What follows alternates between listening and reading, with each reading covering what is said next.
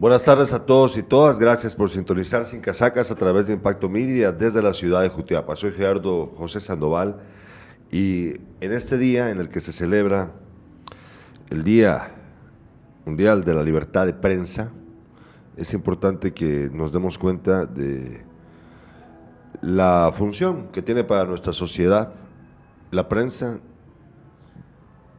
que a veces ha sido, por supuesto, criticada con razón, pero que sin ella no tendríamos nosotros conciencia acerca de lo que pasa en nuestras comunidades y en el mundo entero. Gracias al trabajo de periodistas a lo largo y ancho de este hermoso planeta, podemos enterarnos de tantas cosas y ahora con la tecnología en cuestión de pocos minutos podemos saber lo que pasa en cualquier lado. Es una de una gran importancia para eh, la civilización la libertad de prensa. Lo digo con profundidad, la civilización, porque creo que ese es uno de los grandes hitos que ha logrado la civilización eh, que, del que gozamos justo ahora, la libertad de prensa. Y en aquellas sociedades, incluyendo la guatemalteca, en la que constantemente se sufre de acoso a los periodistas, a las y los periodistas, pues entonces es aún con mayor razón que hay que ponerle todo, todo nuestro apoyo y empeño al cuidado de aquellos que procuran que estemos enterados todos los días de lo que pasa en el orbe.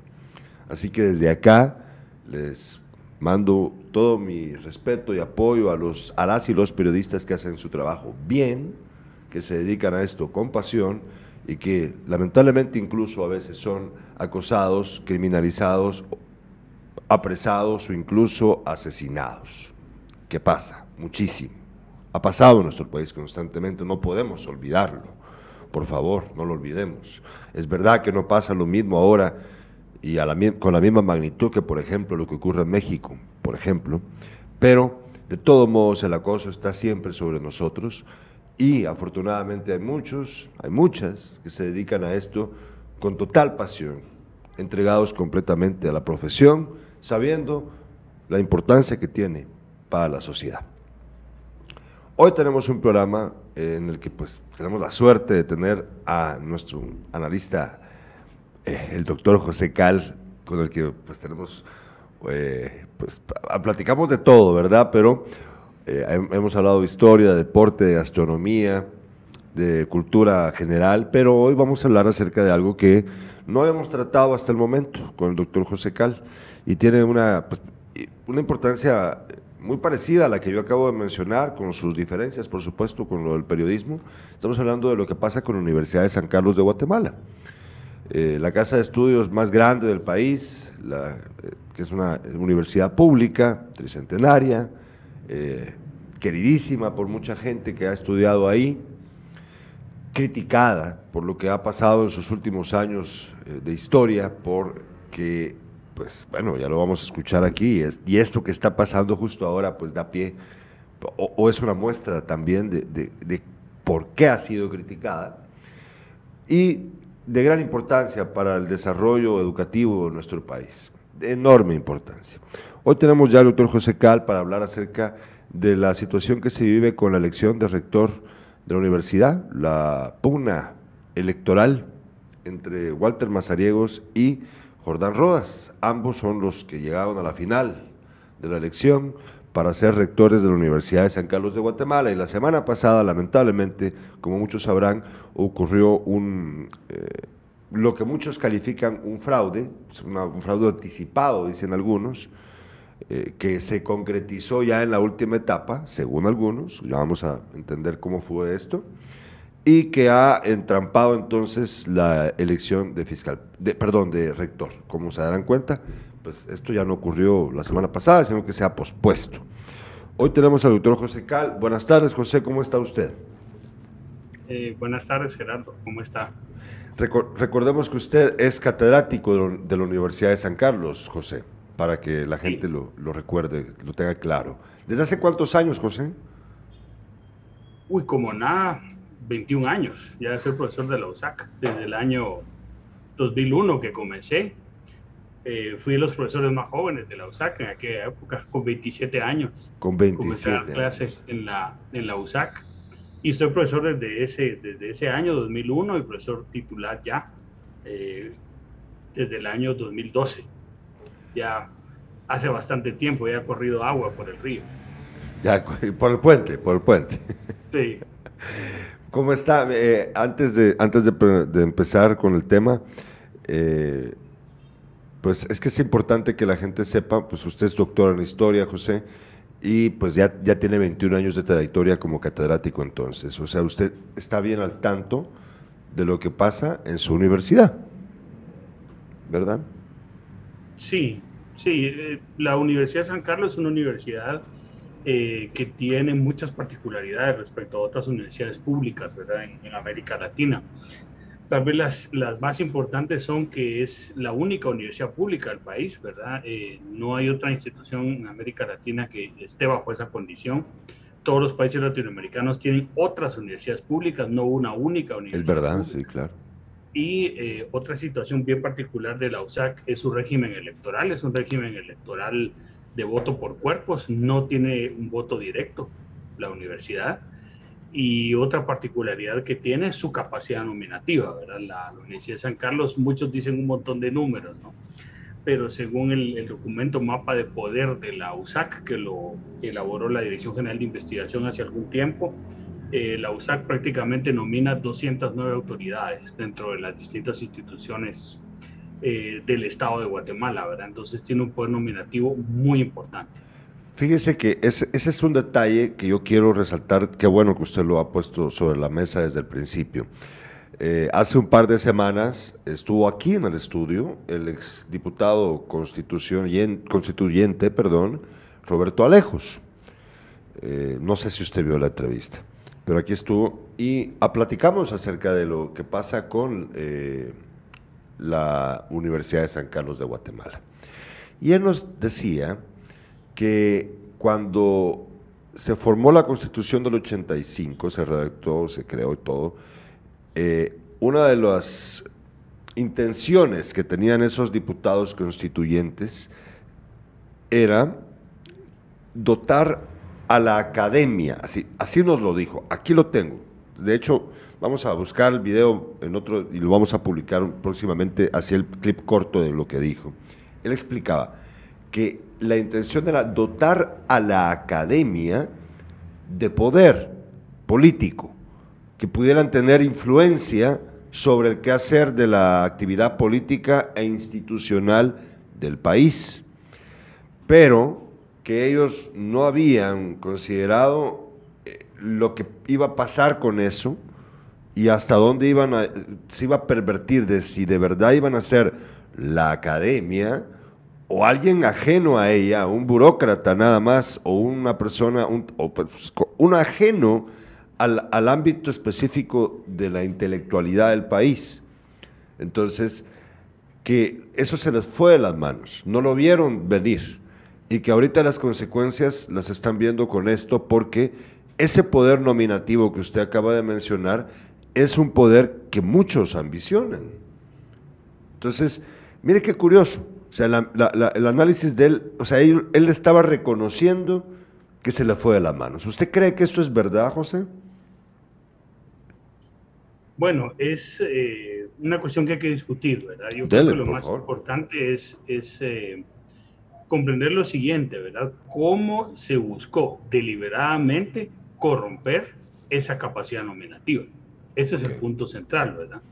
Y ese proceso es un proceso largo. Lo que pasa es que muchos quieren ver esto como una cuestión de coyuntura. No, lo que está pasando ahora en la universidad tiene raíces muy profundas, incluso en los años finales del conflicto armado interno, ¿verdad? Donde ya se empezaba a buscar la manera de corromper esa capacidad eh, nominativa, ¿verdad? Entonces, desde ese momento es donde se, se, da inicio a este proceso. Entonces, yo creo que eh, la intención, evidentemente, de, los diputados constituyentes de aquel momento, una intención, una intención loable, ¿no? De que la academia informe las decisiones y las políticas públicas. El problema es cuando ya esa toma de decisiones ya va a estar sometida a sobornos, a tratos de favor, a coacciones, ¿verdad? A condicionamientos, que es lo que en los últimos años se ha, se ha buscado hacer, ¿verdad? Y que lamentablemente por ejemplo, la expansión de la universidad hacia los departamentos ha sido muy negativa en ese sentido, porque ha sido solamente vista como un caudal de votos y no se ha visto realmente como una presencia institucional de la universidad en el país, entre muchos otros ejemplos. Perdón, o sea que usted cree que sí, está bien, la intención estaba bien, ¿no? Correcto. Pero que a partir, estamos hablando entonces quizás a, partir de los noventas, ¿no? Todo este fenómeno empezó a, surgir. Eso es lo que usted me está diciendo. a partir de, de, finales de los 80. muy atrás, sí. Y ¿Quiénes son, o sea, no, precisamente los nombres, ¿no? Pero ¿qué, de dónde venía esta influencia, según su percepción, José? O sea, a, finales de los ochentas o principios, ¿de mm, dónde venía esa influencia? ¿Qué cree usted? De, grupos emergentes que querían tomar control político de la USAC, ¿verdad? Frente a una izquierda tradicional que en la USAC tuvo una importante influencia en sus decisiones empiezan a surgir grupos, sobre todo en la Facultad de Derecho, ¿verdad? Donde son conscientes de la necesidad que tienen que entrar los grupos emergentes a tener influencia en esos procesos de toma de decisiones. Entonces aquí vamos a encontrar evidentemente una participación importante de abogados, pero posteriormente, y va a ser duro decir esto, ¿verdad? Vamos a tener presencia de grupos políticos y posteriormente también de mafias, ¿no? de, de grupos delincuenciales que empiezan a tener influencia en todos estos procesos de toma de decisiones y de las elecciones internas de la universidad. Entonces, esa es una, una cuestión que poco a poco fue minando ese carácter autónomo que la universidad tenía en esto y donde estos actores empiezan a cobrar una gran fuerza y que su mayor expresión en este momento es la crisis actual. Es que se quiere ver como una, y eso es algo que muchos colegas hemos analizado, ¿verdad? Esto se quiere ver solamente como... Una cuestión espontánea una confrontación entre el bien y el mal, ¿verdad? Y ah. que es algo coyuntural. No. Esta es una lucha pues, de, distintos grupos y donde lo que está en juego, en gran medida, es ese poder nominativo. Y es también, eh, en alguna medida, impedir, ¿verdad?, que tenga mayor fuerza la agenda gubernamental dentro de la USAC.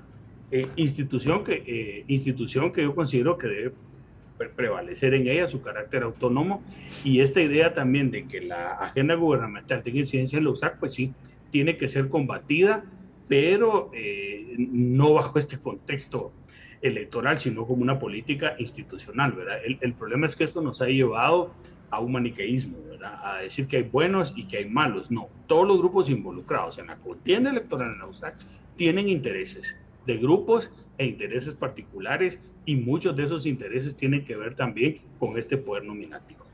Eh, tenemos mensajes de los espectadores, José, porque este tema, este es, un tema muy apasionante, pero pues lo que queremos es que la gente esté, o sea, no, vamos a ahogarnos en seguir dándole vueltas a la noria, ¿no? Se trata de especificar exactamente así como usted lo ha hecho, qué es lo que ocurre. Eh, nos dice Ángel Valdés, felicitaciones por el programa, saludos desde Villanueva, Guatemala. Ya sabe, doctor Valdés, cuando usted quiera, digo, el doctor José Cal, aquí se vienen, tenemos hospedaje, alimentación para ustedes, ya saben, ya esperándolos estamos. Saludos al jefe, porque ahora Ángel es mi jefe. Ah, es su jefe. Ay, por supuesto. Ah, saludo jefecito, le dice. Hay que quedar bien, hay, que qué, bien. Qué chaquetero, ¿no? Nos escribe Augusto Polanco, quien afortunadamente, gracias a Augusto, él fue el que sugirió el tema con usted, doctor. Nos dice Augusto, ¿no cree el doctor que ese gran poder nominativo que tiene la USAC ha hecho que se haya caído en el juego político en detrimento de la academia? Pues en gran medida sí. En gran medida sí, porque la academia evidentemente ha sido vista como un obstáculo a estas pretensiones. Cuando el tema central aquí es que los criterios de todo este proceso de nominación y de procesos internos en la USAC tengan un peso específico los académicos y sean los académicos los que informen los procesos y los que influyan en estas decisiones. Ese es el punto central. Claro, aquí lo que se ha buscado es que las personas académicas estén fuera, porque las personas académicas no son influenciables, son personas que tienen su propio criterio. Entonces lo que hay que hacer en este proceso es apartar a los académicos, que es lo que se ha hecho en gran medida. Y se puede De que no participen académicos en el proceso. Hay colegas muy honorables en distintas candidaturas y en distintos procesos, ¿verdad? Pero el asunto es que los académicos tendrían que pensar más como en su día lo plantearon los diputados constituyentes y lo dijo el propio Roberto Alejos Cámara. Mire qué curioso, porque estamos viendo, aun cuando hay diferencias en el proceso electoral entre la Universidad de San Carlos y el proceso electoral Guatemala, para elecciones eh, alcaldes, diputados y presidente de Guatemala, a pesar de las diferencias en su proceso, los dos padecen del mismo vicio. O sea, porque al fin de cuentas... Hay una conexión. Hay, una, conexión, ¿no? Claro, hay una conexión porque la USAC tiene un buen nominativo en todas las comisiones de postulación. Y el tema central aquí es controlar ese proceso. No, pero no solo eso, doctor, sino que también, como usted lo dice, que, el poder ya no está en los académicos, sino en los otros, en los que tienen otra agenda. Y es justo lo que pasa aquí con, con, las elecciones en nuestro país. En las elecciones, en los otros, otros cargos, no participan los idóneos, sino los otros. Aquí sí no aquí pareciera que estoy diciendo entre bueno y malo, pero pero es que se ha dejado que aquellos que sí pueden no tengan oportunidad de ganar. Aquellos que sí podrían hacer algo diferente o que son los llamados a hacerlo, no pueden participar con las mismas, eh, con igualdad de condiciones al menos, ¿verdad? ¿Será que apartar, apartar de la contienda electoral a las personas más, a los ciudadanos más capaces y más valiosos, sí. evidentemente. Como dijo algún día eh, el malhadado de diputado Goody Rivera, ¿verdad? Aquí no se trata de quién tiene mejor currículum, ¿verdad? Aquí es otro el tema, Entonces, eso es claramente lo que se manifiesta aquí y tristemente muchas veces dentro de nuestra universidad ha sucedido eso, ¿verdad? Personas completamente antiacadémicas en procesos de toma de decisión de una institución académica. Nos, dice Cristian Páez, la corrupción dentro de la USAC es apadrinada por el claustro de maestros que con tal de mantener su posición respaldan rectores decanos mafiosos. Bueno, eh, doctor, ¿qué cree usted? No se puede generalizar. No, yo creo que no. Es que Cristian parece de la generalitis. Muy, muy, generalizante porque precisamente yo estoy hablando de eso aquí porque no acuerdo eso, ¿verdad? Muy bien. Yo también, dice Manolo Colocho, que yo también soy, yo padezco de generalitis. Generalitis, muy bien. no de generales, sino de generalizacitis. No, no sé, bueno, ya, me, ya me confundí. Doctor, eh, ¿qué cree usted? Dos preguntas para, para ir dándole cierre a este asunto, bien, para entendernos bien. Dos preguntas. La primera es, ¿Qué cree usted que se puede o debe hacer para revertir esta situación? Y la segunda es si de verdad cree que es posible, por lo menos para esta elección. Bueno, eh, lo que yo voy a decir ha sido la posición de otros colegas, basándonos no en criterios propios, sino en, la, en las leyes universitarias. Y realmente lo que pensamos algunos, es mi opinión también, es de que el proceso ya ha mostrado vicios muy evidentes que pueden ser considerados vicios fundamentales y que lo más sano es la convocatoria a una nueva elección, con nueva. todo lo que implica en términos de tiempo. Y significaría meter a, o sea, empezar de cero, doctor. Tenemos que empezar de cero, porque según la ley ya se incurrieron eh, eh, en diversos vicios que son considerados fundamentales y permiten la declaración de nulidad de la elección. Es poco práctico, evidentemente, pero creo que sería una salida eh, más viable ante vicios tan evidentes que se, que se han visto, ¿no? Eh, ¿Cómo se podría solucionar? Pues bueno, en este momento la solución que muchos proponen es que eh, los cuerpos electorales que fueron excluidos sean incluidos y se realice el proceso de elección. Pero yo considero que eso no solucionaría la situación. Incluso voy a sugerir una segunda cuestión muy importante creo que los colegas eh, que han participado como candidatos, haciendo eh, evidente su más alto sentido institucional y amor por la USAC, dar un paso al costado y permitirnos a toda la comunidad universitaria tener nuevas alternativas de candidatos a rector. Es un pensamiento bastante radical de mi parte, pero creo que ante vicios tan evidentes, sí creo que en este momento es mejor eh, reiniciar la elección por completo y, por supuesto tener una vigilancia como comunidad. Doctor, vamos a hacer una breve pausa. Ahí está, vamos a refrescar la imagen ahorita. Vamos a ver, tuvimos un momentito, salimos un momentito del aire con el Zoom, pero ahorita se va a reactivar, ¿no? Vamos a ver. ¿En cuánto tiempo nos toca esperar? Un minuto también. Ah, va. Disculpen, vamos a esperar. Si el doctor me está escuchando, espere un momentito ahí, José, que tuvimos un inconveniente con el Zoom, que es la primera vez que nos pasa, la verdad, que nos advirtió hace un momento. Es la primera vez, la verdad, yo no sabía esto. Pero bueno, vamos a, vamos a, vamos a conseguirnos el premium, ¿verdad? No sabía yo. Pero hemos tenido entrevistas de hora y media con, con gente que ha estado con nosotros en Zoom. Pero bueno, ahora resulta de que te da menos tiempo. Disculpe, doctor. Ahorita vamos a regresar al aire. Estamos con el doctor José Cal platicando acerca de la elección para rector de la Universidad de San Carlos de Guatemala. La postura que él nos ha explicado en los últimos, en, los 20 minutos que llevamos platicando, le cuento el resumen rápido de lo que el, doctor ha dicho.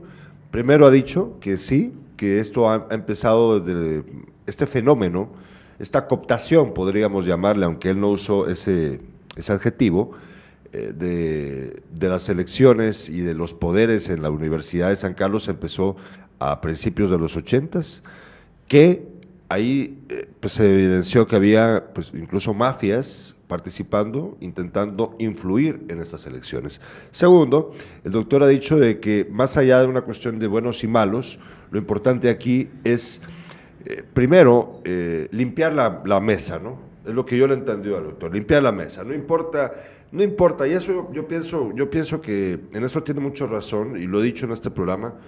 No importa Walter Mazariegos ni Jordán Rodas.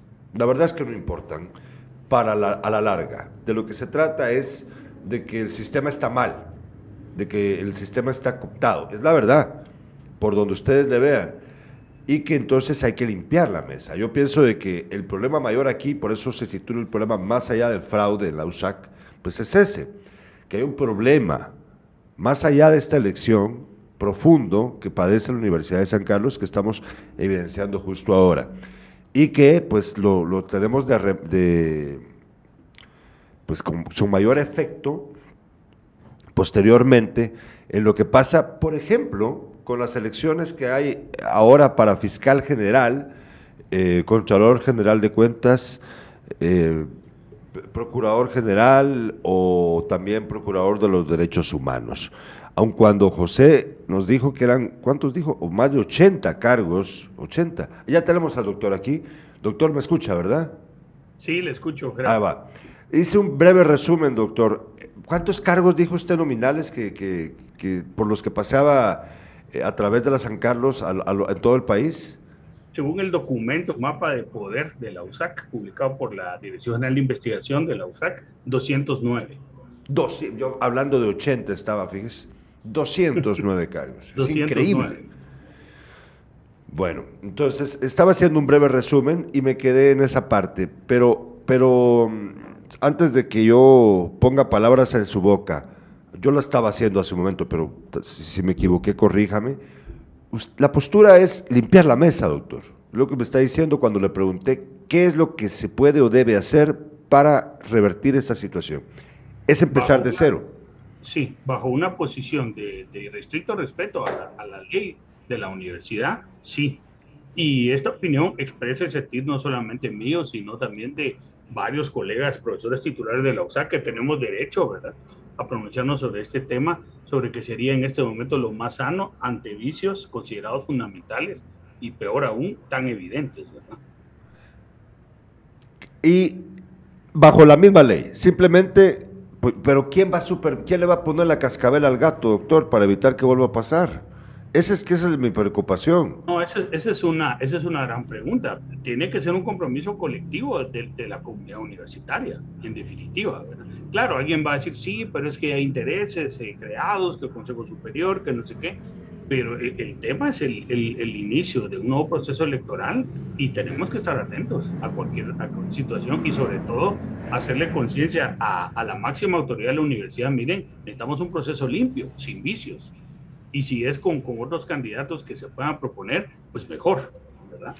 Y es que, es que lo que yo decía, Doc, pero es lo que yo decía, o sea, no importa, o sea, a la larga, lo, lo más importante no se trata de Walter Mazariegos ni Jordán Rodas. Se trata de la universidad y del sistema, ¿no? De que esta cosa funcione bien. O sea, y es que es importante que se diga, porque hay gente que puede creer que lo, de lo que se trata es de apoyar a uno o a otro, cuando lo que importa es que, el, que la cosa no se hizo bien, pues, o sea. Y el debate en la opinión pública se ha querido inclinar a lo que usted está diciendo, ¿verdad? Esta es una lucha entre esos dos candidatos, ¿no? Y no, eh, muchos consideramos de que es mejor incluso que hay otros candidatos, ¿verdad? Para evitar este tipo de, de situaciones, ¿no? Y evidentemente eh, va a ser fuerte lo que voy a decir también, pero es, es, necesario decirlo, ha habido mucha interferencia de grupos externos a la USAC en el proceso de elección. Y, y, cuando tiene que ser la comunidad universitaria la que tome esta decisión. Entonces esto también es una cuestión legalmente con muchas implicaciones. Tenemos mensajes de los espectadores. José nos dice Tairo Marchorro, veamos el panorama del recurso. Q. no sé, vamos a ver. Voy a leer el mensaje de Tairo. veamos el panorama del recurso Q que está derrochando Jordán Rodas. O sea, no es una lucha igualitaria. Bueno, mire, mi estimado Tyron, o sea, dejémonos de cuentos. Sabemos de que Mazariegos es el ungido por el gobierno y Rodas es el, el, que está en contra. O sea, no nos hagamos los locos. ¿Quién va a tener más recursos? ¿Será que Rodas tiene tantos recursos como el, como, como el gobierno central que está apoyando a Mazariegos? O sea, no nos hagamos los tarugos. Si la, de la cosa se trata de plata, pues yo creo que los dos tienen plata. Si no, no hubieran llegado a esas instancias, ¿verdad? Pero como dice el doctor, no se trata de ellos, hombre. No se trata de ellos, se trata de, todo lo demás de la universidad. También escribe Augusto Polanco, dice, desde hace muchos años se viene hablando de la tan cacareada reforma universitaria. ¿Cuáles tres reformas considera el doctor como imprescindibles en la USAC? Uy, esa es una pregunta muy difícil de, responder. Es una pregunta muy difícil de responder. Eh, porque realmente no solamente pasa por una reforma legal, sino también por una reforma académica muy importante. Y más allá de esta o esta o esta o esta reforma, es qué tipo de universidad pública queremos para el futuro. Entonces, ese es otro punto fundamental. Incluso yo soy de la opinión, por ejemplo, que tendríamos que tener más universidades públicas. En lugar de gastar dinero en cosas que no valen la pena, tener más universidades públicas. Una universidad como la USAC, con su tradición, de la que nos sentimos eh, orgullosos los académicos, pero a futuro otras universidades que se ocupen de la formación de maestros, que se ocupen del área técnica, que se ocupen de la formación del funcionariado del Estado de Guatemala. Esa sería una reforma interesante que va más allá de la USAC. Sería una política pública de este país. Ahora, internamente en la USAC se han discutido una gran cantidad de reformas y por activa o por pasiva nunca se ha llegado a la conclusión del proceso porque también han intervenido distintos grupos políticos internos y externos en que no se llegue a esa reforma. Eh, usted, es que mire, ¿por qué razón? Eso es algo que yo no, no tengo muy claro. ¿Es porque está en ley que no se puede tener más universidades públicas, doctor? Sí, es un tema constitucional. Habría que cambiar la constitución para hacer lo que yo dije. Sí, porque yo, yo no le veo sentido a que solo tengamos una, o sea, no, no le veo sentido al modelo de solo tener una. Y ya vemos el resultado. Ha, tenido su sentido, ¿verdad? En Costa Rica lo tuvo durante mucho tiempo. La Universidad de Costa Rica fue la única universidad, pero después... ¿Y qué cambió? Sí, cambió y ahora pues Costa Rica tiene eh, más universidades públicas, ¿verdad? Entonces, eh, eso puede ir cambiando. Pero, pero habría que, en Guatemala habría que cambiar la constitución. Y hay muchos universitarios, muchos colegas y todo, que este cambio no les es muy agradable, ¿no? Piensan que la pues, USAC tiene que mantener ese lugar, pero el problema es que la USAC tiene que mantener ese lugar también siendo autocrítica y mejorando en muchos de sus procesos, porque otro problema también, y hay que decirlo, es que estas situaciones y estos problemas que estamos viviendo le han dado munición a muchos sectores. Ahora que usted ha hablado de la prensa, que es anti-USAC que es anti-universidad pública. Sí, lo es. Universidad política que no sirve para nada y que... Así es. Eso dice la prensa, es verdad. Uno de los mejores eh, recursos humanos que tiene este país está en la USAC. Hay colegas con unas trayectorias académicas brillantes, reconocidas internacionalmente. O sea, eso no es cierto. No, yo, yo pienso que sí, yo creo que se ha eh, pues criminalizado al estudiante y al maestro de la Universidad de, la Universidad de San Carlos de Guatemala, en parte ha sido porque, pues bueno, usted mismo lo ha dicho, ¿no? Se han, se han incrustado mafias dentro de la universidad. Yo recuerdo que esto, pues yo no, yo, yo no soy sancarlista, yo estudié en la Landívar, pero yo visitaba mucho a mis amigos en la San Carlos. Y yo recuerdo, pues, que, pues, pues parecía eso, ¿no? Que había, uno llegaba de noche y todo parecía muy extraño. Eh, había un ambiente en el que uno sabía que había lugares en donde no había que meterse. Todo era muy, había lugares cerrados hace 20 años, doctor. O sea, eh, yo, o sea, no estoy diciendo que entonces está bien que la prensa lo haya dicho. Lo que digo es que algo de verdad había en todo eso que se dijo en su momento, pero se ha eh, llevado a una potencia mucho más grande de lo que realmente era y se criminalizó a muchos con la intención de quitarle eh, su importancia, su peso y su influencia aquellos que sí estaban haciendo las cosas de forma correcta en cualquier ámbito, como maestro o como estudiante. Porque, por ejemplo, mire, yo no sé si los, los que estaban manifestando el día este de la elección en, el, en la MUSAC estaban a favor de Rodas o no. Eso no lo sé, no lo sé. Pero se trata de no dejarse, ¿no? Porque sabían de que, de que sí había un problema en el proceso. Podrían decir, sí, pero estaban apoyando a Rodas. Entonces, por eso anulamos su protesta. No, aun cuando lo estuvieran apoyando, de todos modos el hecho era que las cosas estaban haciéndose mal. Entonces, pero ahí hay un problema porque la prensa los señaliza como alguien que hizo algo indebido por protestar. Se ha, se ha, criminalizado la protesta, lamentablemente, y se ha perdido el respeto a lo que los sancarlistas hacían cuando salían a protestar. Ya no los ven con, con nobleza, los ven como vándalos. Y eso está mal y no es justo.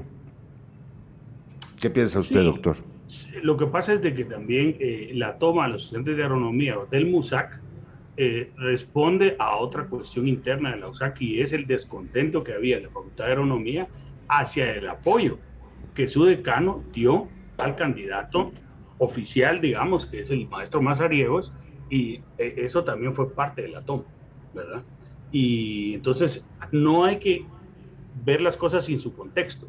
Y esta acción concreta de ellos obedecía también a un descontento interno en la comunidad universitaria con lo que estaba pasando, eh, desde antes de que se fuese a celebrar el, el, proceso electoral.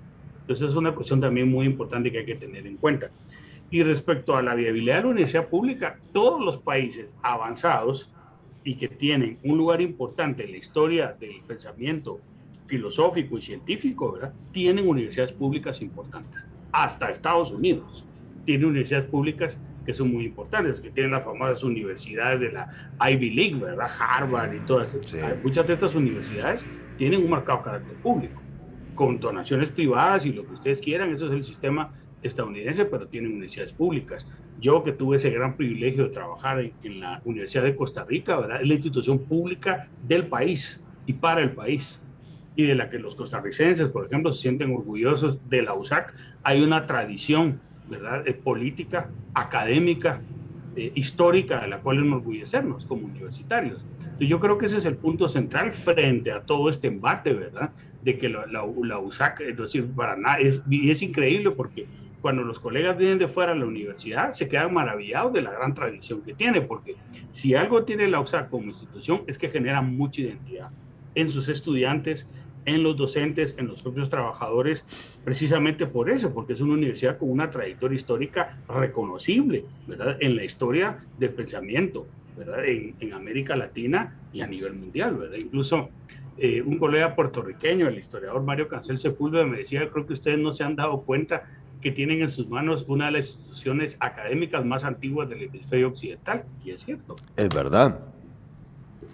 Es verdad, y, yo creo que este también es un momento que, bueno, que, se dio, ¿no? Porque es un momento para poder reflexionar y cambiar las cosas, ¿no? Porque si las cosas no llegan a estos extremos, quizás nunca se tenga la motivación para corregir el rumbo, doctor.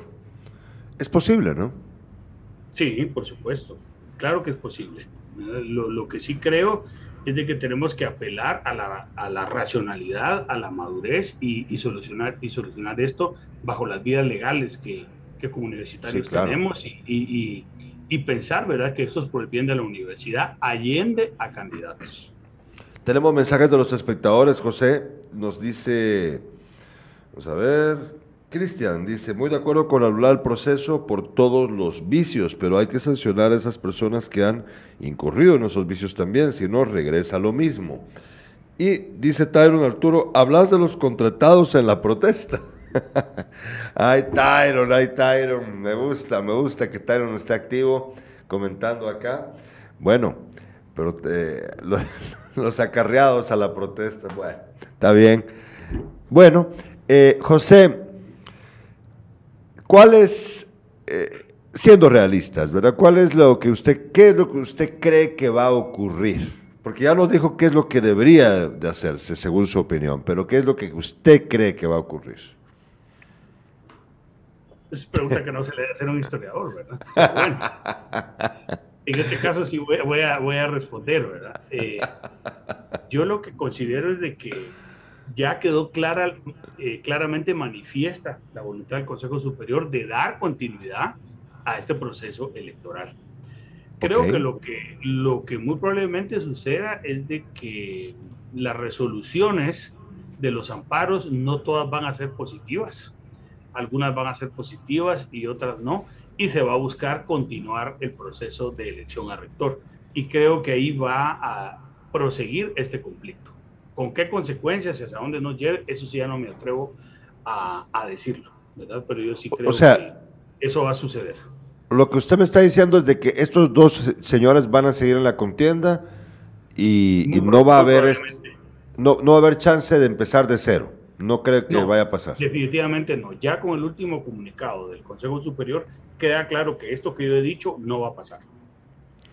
Es una lástima. Es una lástima. Y, sí, las consecuencias, como usted dice, pues son impredecibles en un país en el que las cosas cada vez se están poniendo más complicadas, doctor. Eh, y esto, pues, bueno, si las cosas pintan así, eh, yo creo que las protestas deberían de continuar, porque no hay modo de que la cosa pueda enderezarse si no es saliendo a, dar la cara para decir que la cosa no está haciéndose de forma sana y correcta. Sino quién, o sea, ¿cómo?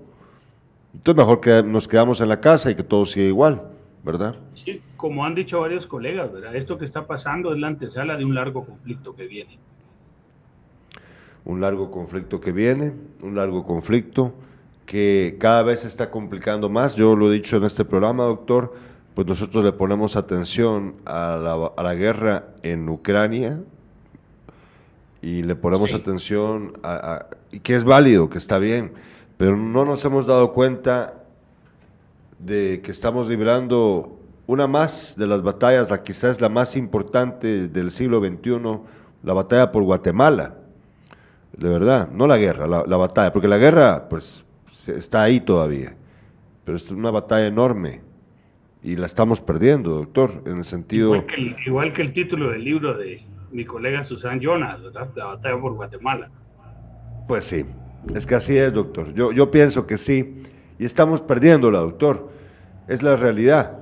La gente no lo ve, no ve, no ve a profundidad esto, pero yo lo digo aquí porque estamos en un programa que se llama Sin Casacas y es pues yo, yo, yo, pues yo quiero decir lo que pienso. Yo tengo la impresión, doctor, que estamos cada vez acercándonos más a eh, el culmen, a la finalización del propósito que han tenido estas personas que gobiernan el país, desde los que las vemos visibles, las que están visibles, perdón, hasta los que manejan los hilos de forma invisible. Eh, están logrando su propósito. Es increíble qué tan rápido pasamos de un estado a otro, de un estadio a otro. Es increíble, porque parecía hace cinco o seis años que las cosas podían enderezarse, pero ya vemos el resultado de cuando la gente, cuando se coinciden muchos factores, muchas personas con ideas similares, claro que influido por los deseos de las grandes potencias de hacer algo en el país diferente, ese es indudable, pero guatemaltecos y guatemaltecas al final que estaban involucrados en esto, parecía que íbamos a enderezar de algún modo el rumbo y vea qué caro nos ha resultado, porque esto que estamos viviendo ahorita, esto es aún peor de lo que estábamos viviendo con Otto Pérez Molina. Es la verdad. O sea, esto es un nivel de intromisión de todas estas personas y mafias en todos los ámbitos del Estado a un nivel que yo no lo había percibido o conocido hasta, hasta este momento.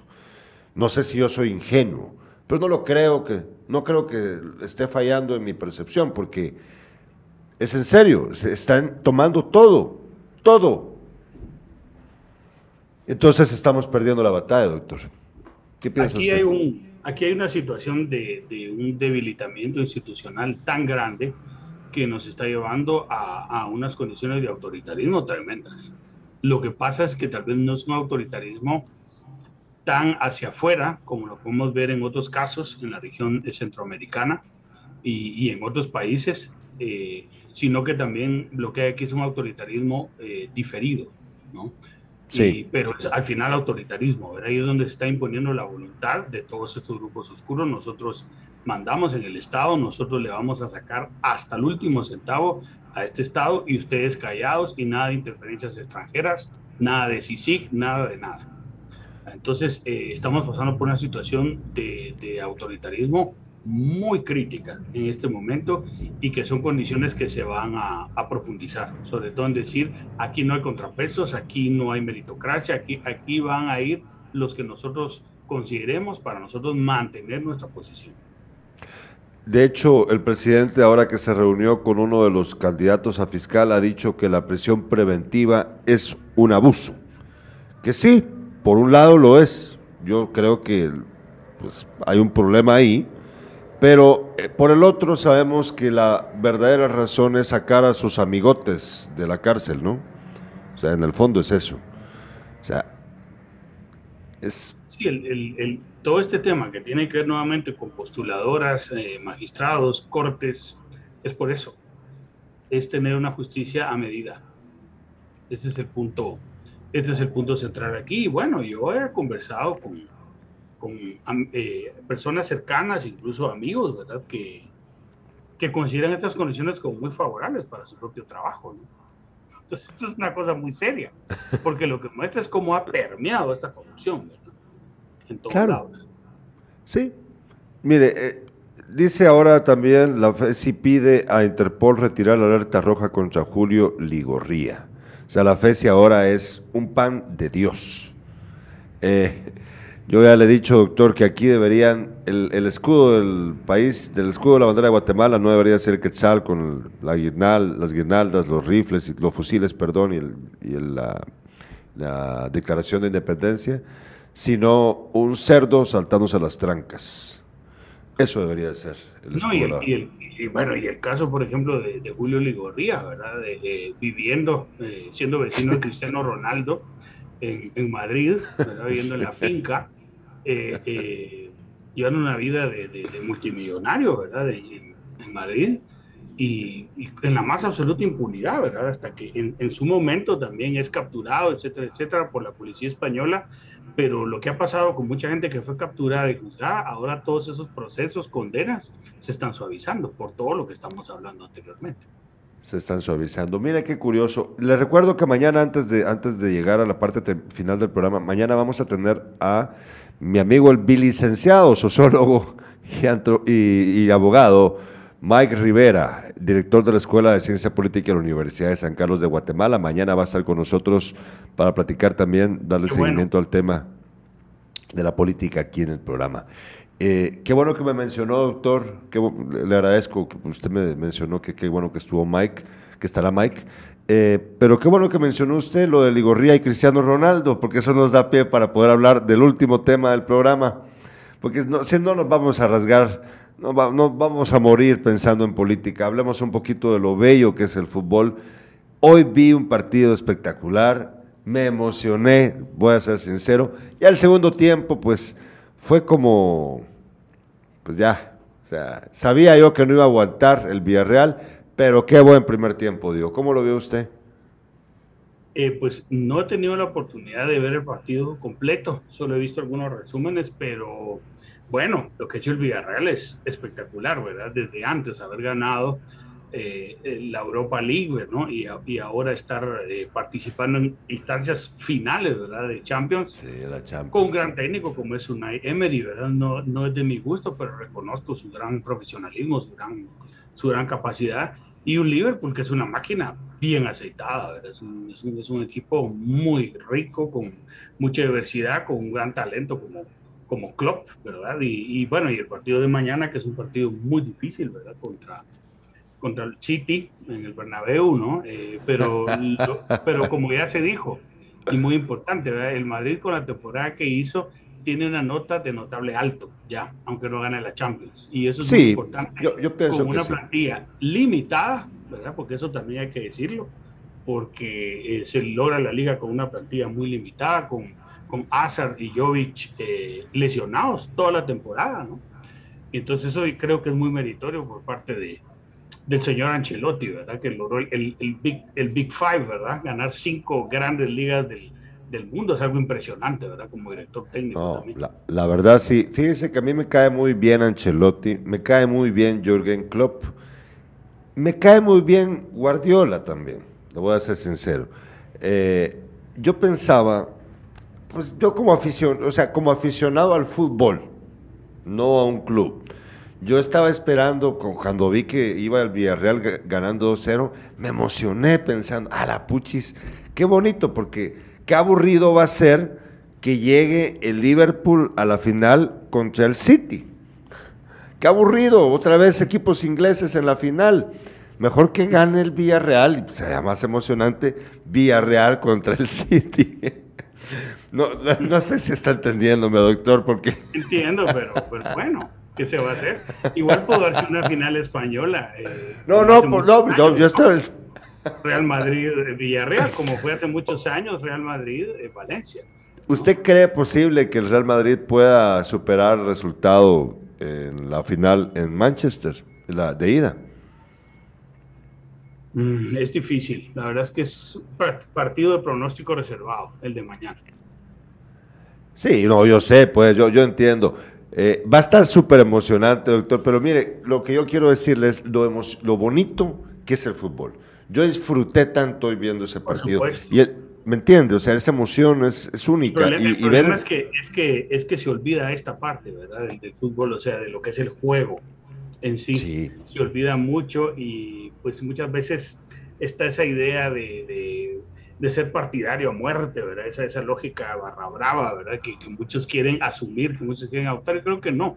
Hay que, hay que disfrutar del juego en sí, ¿verdad? Un poco, eso es un poco la, la filosofía que se da eh, en otros países, ¿no? Del, del, disfrute del juego. Ahora he estado yo viendo mucho, siempre la vi, pero ahora la, la he vuelto como a redescubrir NBA y MLB ah. en Estados Unidos.